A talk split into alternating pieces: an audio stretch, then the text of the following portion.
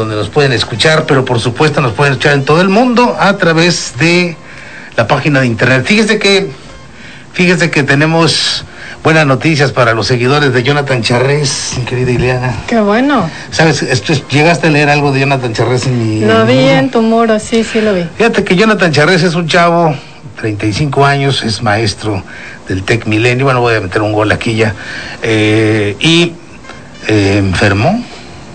Afortunadamente, después de tantos días, desde el día 29 hasta hace dos días en que recibimos la noticia de que el hombre estaba de regreso, me parece que ayer o antier tocó la campana, la campana esta que tocan los enfermos de COVID cuando logran salir.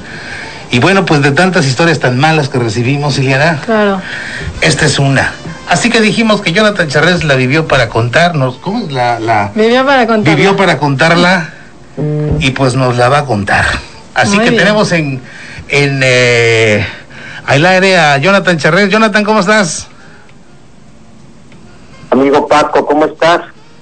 Bien, bien, Jonathan, perdóname, estamos aquí viciando la... ¿Se, se puede seguir hablando, Hansel? ¿Cómo es? Sí, a ver, muy bien, a ver, échanos. Jonathan, ¿estás en tu casa en estos momentos? Sí, Paco, estoy en casa ya, gracias a Dios. ¿Cómo te has sentido? Quiero preguntar, quiero poner en contexto a la gente. El día 29 de diciembre, perdón, 29, de- sí, 29 de diciembre, en eh, Sí. poco antes de la cena de Año Nuevo y todo esto, te sentiste mal y tú creíste que era, pues lo de siempre, ¿no? Que cada diciembre te enfermas. Pues pensé que era lo, lo de siempre, mi costumbre de enfermarme cada fin de año. Acudí al médico, me dijeron que era una faringitis aguda, me dieron medicamento. Y ahí empezó un calvario, Paco, Ajá. porque porque el medicamento no daba de sí y yo nada más cedía y cedía hasta que hasta que no pude más y terminé internándome Paco Ajá. Bueno, pues. Pero para para tal ya habían pasado ocho días. Yo me aventé una semana en casa no salimos no salimos no salir para año nuevo para nada. Y el querer tener esa resistencia o este tipo de situaciones pues al final de cuentas fue lo que fue agravando mi situación. Estamos aquí teniendo algún eh, pequeño... jamás hubiera pensado que, Sí. iba a ser COVID ¿No te imaginabas que era COVID, mi, mi querido amigo? No, no, no, no, imagínate, no. Y, y al final de cuentas, fui al doctor porque yo estuve consultando una, un especialista particular Sí. y me hablaron de suero, me hablaron de oxígeno, me hablaron de varias cosas. Era inevitable. Y fue Jonathan, cuando Sí. el 8, el 8 de enero fue que decidí internarme. ah, tú lo decidiste. O, o ya Yo las decidí, condiciones sí. estaban ya muy duras. Yo ya no podía respirar, Paco. Ok. yo ya no podía respirar, ya no podía caminar, todo, todo era muy, muy complejo. Y el hacer las cosas por tu cuenta, conseguir un tanque de oxígeno, este, hacerlo de manera particular como yo lo estaba haciendo, representaba un gasto muy, muy elevado.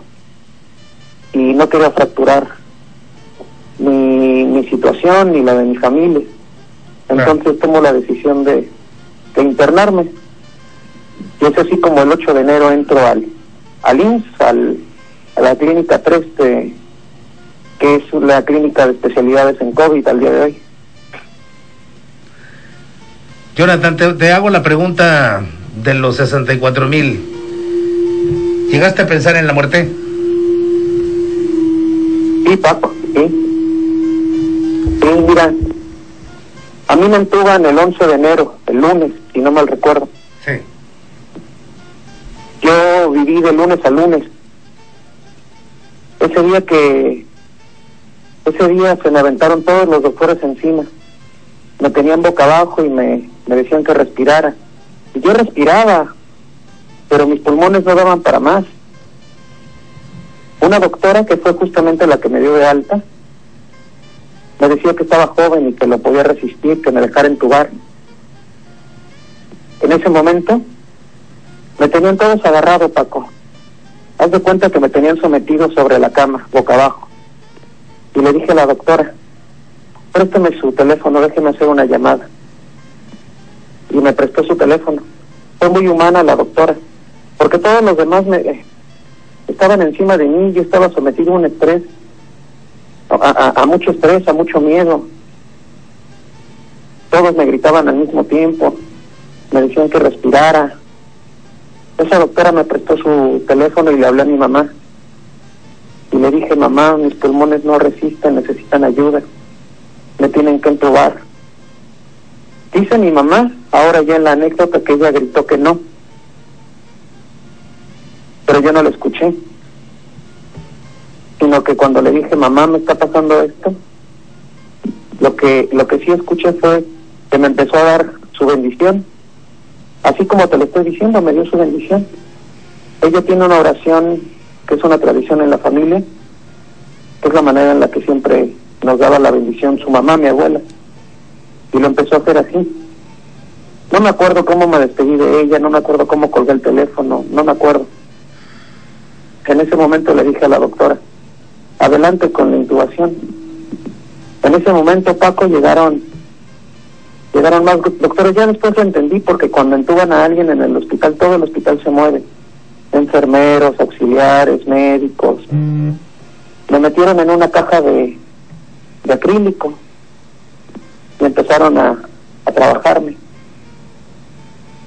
El último fin de semana que estuve entubado, yo no sé si me estaba bañando, yo no sé si me estaban aseando, no sé qué estaba pasando. Pero ese día, ese día me iba Paco. Mi ritmo cardíaco empezó a bajar y otra vez los escuché porque hubieron muchas cosas en las que yo estuve siempre consciente. Y ese día otra vez empecé, a toda la gente encima de mí y empezaron a decir que me iba y me empezaron a dar estimulación directa en el pecho. Yo nada más recuerdo que había una como una bomba y se escuchaba un y la enfermera decía se va y empezaban a y y había una cuenta regresiva supongo que era mi ritmo cardíaco. Y empezaron a contar hacia atrás hacia atrás hacia atrás. Y yo sentía que ya me iba Paco. Y recuerdo las palabras del enfermero o de alguien que estaba encima de mí me dijo no tú ya no te vas y me dieron me dieron me dieron me dieron me dieron. Y en eso regresé Paco. Regresé y escu- los volví a escuchar. Y la cuenta ya era hacia adelante. Todo ese fin de semana Paco un día eh, todo ese fin de semana antes de que me desactivaran yo estuve muy consciente. A los doctores a los enfermeros les respondía con los pulgares les decía que sí les decía que no hay unas fotos que en algún momento te compartiré Claro. horribles de, de cuando estuve entubado, pero yo les contestaba con los pulgares. Pero sí, sí, sí, llegué a sentir que me iba.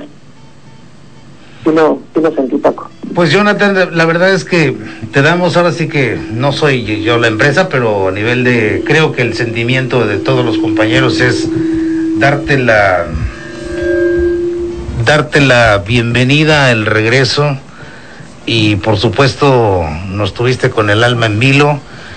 Vimos a Alejandra San Juan, tu mamá, eh, pedir que oráramos todos y así lo hicimos todos metimos así como si fuera un partido de fútbol, metimos cuando ya faltaba poco, sí, metimos la carne al asador, mi querido amigo, como en un partido de fútbol mandamos adelante a nuestros mejores, a nuestras mejores cartas. Claro.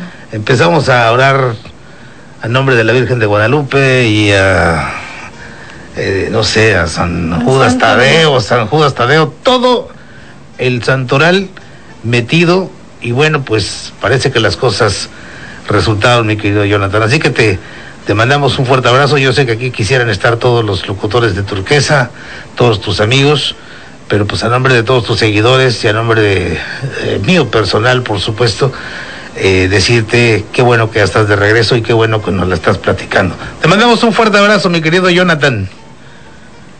Querido Paco, muchísimas gracias a ti Gracias a todos. Eh, he tenido la oportunidad de platicar ya con, con, con los directivos, con los dueños de la empresa, con el ingeniero Luis Alegre, con, con Gastón Alegre Jr. Y, no tengo palabras más que agradecer a todos, a todos por, por las muestras de cariño, por sus oraciones. Todos ustedes me trajeron de vuelta. Mi recuperación es paulatina, pero, pero estoy vivo. Estoy vivo y estoy del otro lado, Paco, amigos. Muy bien, pues ya, estar ya- ahí dándoles lata otra vez. ya tendremos la oportunidad. Hiciste públicas algunos de tus retos, dijiste, cuando salga de esto, cuando salga de esto dijiste, eh, voy a hacer tal cosa. Así que, pues vamos a ver, hay que cumplirlas. Ahí están escritas, así que hay que cumplirlas, mi querido amigo. Te mando un fuerte abrazo. Por supuesto que sí. ¿eh? Gracias, Gracias, muchísimas gracias. Son las 8.